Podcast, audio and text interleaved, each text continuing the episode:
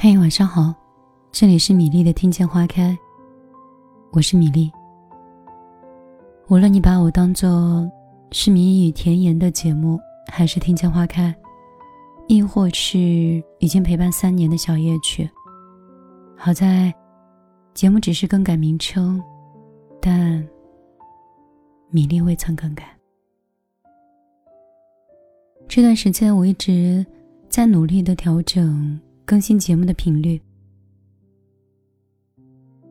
我也是想学着与时俱进，去看了很多平台，也看了很多人。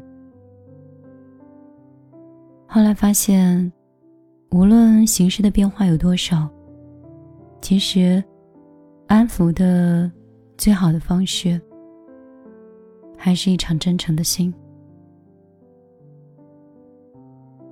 昨天是跨年夜，所以我睡得很晚。一天起来之后，整个人很疲倦，既没有做节目的心，也没有分享的欲望。然后就听了几篇故事之后，又翻了几页书。突然在那本书里面有几句话，我很想在电台里做分享，于是。我又打开话筒，坐在电脑前。以前我喜欢这两个词，一个是多巴胺，一个是内啡肽。在我们年轻的时候，我们往往会通过外界来刺激感官、情绪，让我们自己体内的多巴胺产生更多的快乐，让我们觉得青春就应该被多巴胺围绕着。后来我走到了三十岁，在这个年龄，有个人告诉我一个词儿，叫内啡肽。我相信很多人听的比较少，或者也没有深刻的理解。我对内啡肽的理解和查阅是：我们不需要通过外界的刺激，以及外界的影响使自己感到快乐，而是自身可以通过自己的力量。去分泌出内啡肽，从而产生快乐。比如说，运动可以产生体内的大量的多巴胺，让我们有不亚于爱情一样的快乐。内啡肽，我把它称之为独处，在一个又放松又舒适且充满阳光的房子里，这种内啡肽在一顿健康的早餐。或一个简单又舒适的晚餐之后而产生的愉快感，而这一些是不依靠外界的影响以及他人给予的情绪，也可以让你觉得很快乐。今天学到了另外一个新词儿，叫血清素和褪黑素。那本书上说，在早晨的时候。如果起得很早，晒三十分钟的太阳，你就可以在体内产生出血清素。白天我们把血清素称为血清素，但是晚上就变成了褪黑素。因为我们经常会发现一个很特别的现象，就是说，当我们前一天晚上觉得非常愤怒，或者是觉得非常沮丧的时候，在这个时候不要做任何决定。也不要说出言伤人的话，甚至也不要苛责自己，让自己懊恼，而是去睡觉，因为在睡的过程当中，我们的身体里面会有血清素的产生，从而让我们的整个大脑以及身心得到很好的放松。所以很多时候，我们在前一天觉得自己完全过不去的坎儿。因为充分的休息之后，身体达到了比较平衡的状态，最终觉得昨天晚上的那件事情，其实根本就不是事儿。所以这两个词儿，我觉得很有意思。也就是说，那些早起的人，并不是因为早起而变成一个自律的人，也并不是因为早起而变成了一个幸运的人。而是我们的身体的科学的机能里，如果在早晨比一般人多了血清素之后，我们的情绪会更加的平和，处理的大脑的运转速度也会更加的平稳。这就是为什么那么多专家告诉你，解决抑郁、焦躁、焦虑等各种各样的情绪的时候，是不要熬夜，早睡早起。我之前只是听最后的总结，但没有想到，在科学的一个日本的作家的科学的剖析下之后，原来是可以存在这样有趣的一个现象。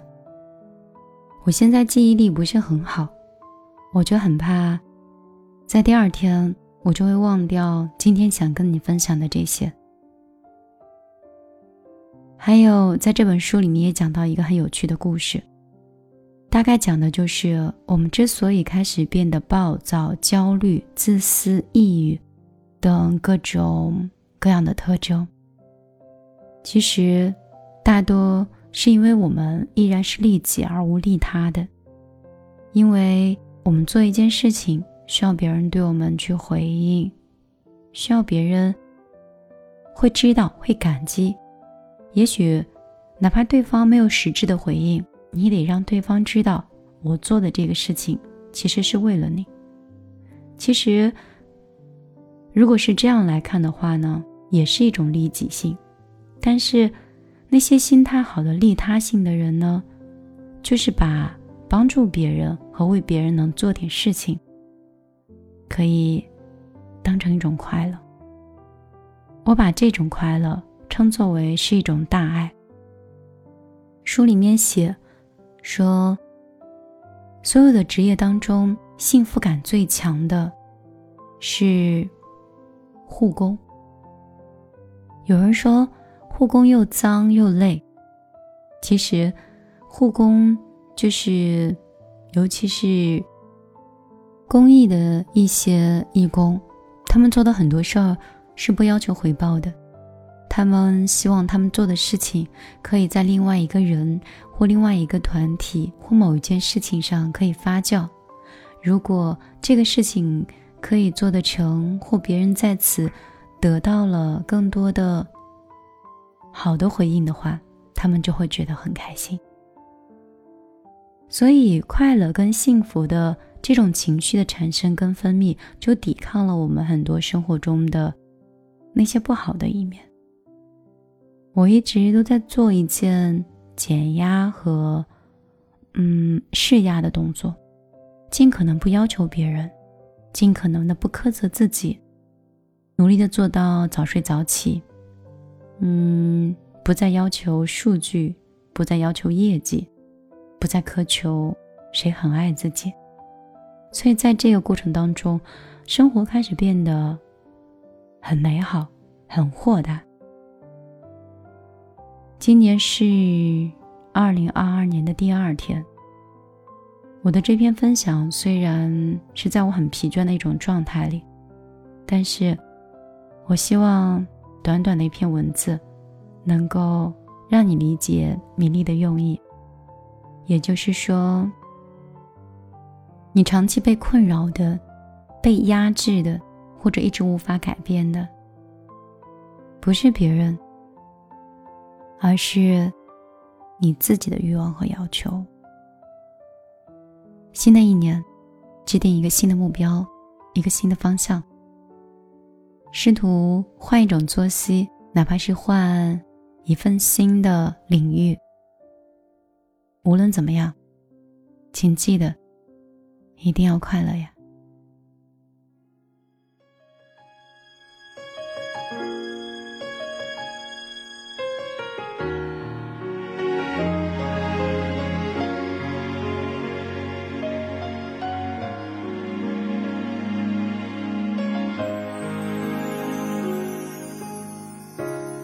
谁起飞的易拉罐你偶尔这样感叹被现实过挟轮转。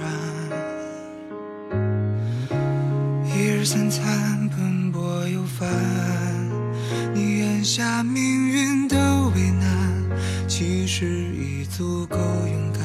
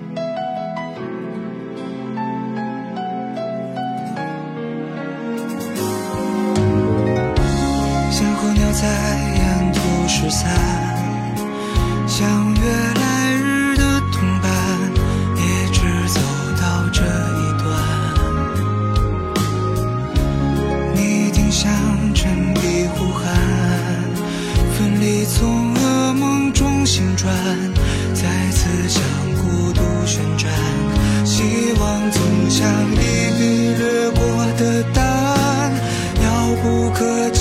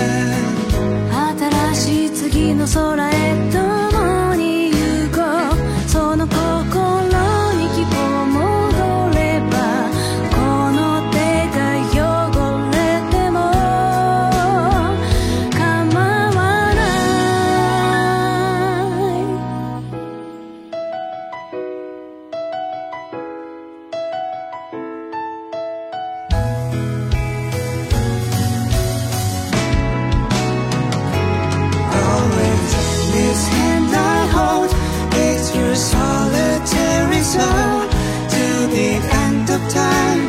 I shall stay.